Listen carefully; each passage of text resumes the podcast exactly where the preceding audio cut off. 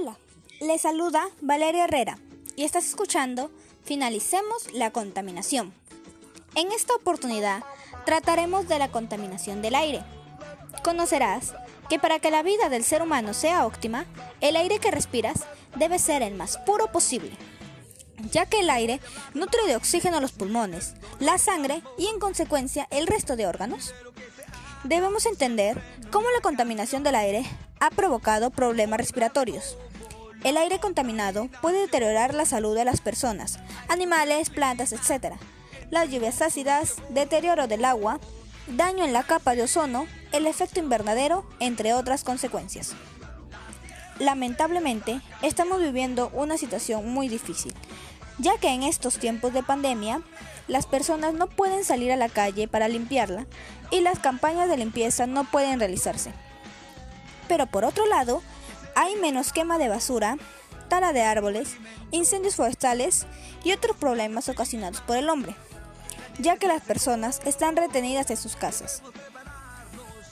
Asimismo, entre las causas que ocasionan esta situación se encuentran las industrias. En muchos países, la producción de energía es la fuente principal de la contaminación del aire, aunque no la única. La quema de carbón por parte de centrales eléctricas o aquellas plantas basadas en diésel son dos de las fuentes de emisión más frecuentes y nocivas. El transporte. Cerca del 25% de todas las emisiones de CO2 relacionadas con la energía provienen del transporte. Estas emisiones producen aproximadamente cerca de 400.000 muertes prematuras al año por la mala calidad del aire. Agricultura. Por un lado, la quema de residuos agrícolas y por otro lado, el metano y amoníaco que genera la ganadería.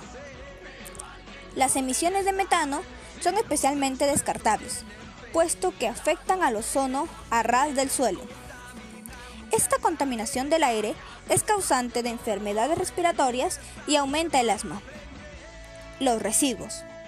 Se calcula que el 40% de los residuos generados en el mundo y los desechos orgánicos se queman al aire libre, lo que genera emisiones a la atmósfera de dioxinas nocivas, fumaros, metano y carbono negro. Hogares. Por un lado, porque es el aire de las personas que las personas respiran en sus hogares de manera directa, produciendo enfermedades respiratorias. Por, otro lado, porque repercute en el aire exterior. La fuente de esta contaminación proviene de la quema de madera y combustibles fósiles para las actividades como cocinar, calentar o iluminar los hogares. Con todo lo mencionado, estoy segura que tú tomarás en cuenta todo esto para llevar a cabo un estilo de vida diferente que beneficie al medio ambiente y especialmente al aire que nosotros mismos respiramos. Finalmente, te invito a seguir las siguientes recomendaciones para el cuidado del aire. Evita usar tu vehículo en lo posible. Prefiere caminar si te diriges a cortas distancias o usar tu bicicleta. No quemes basura.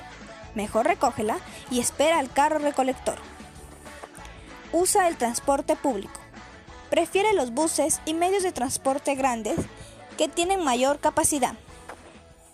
Evita fumar.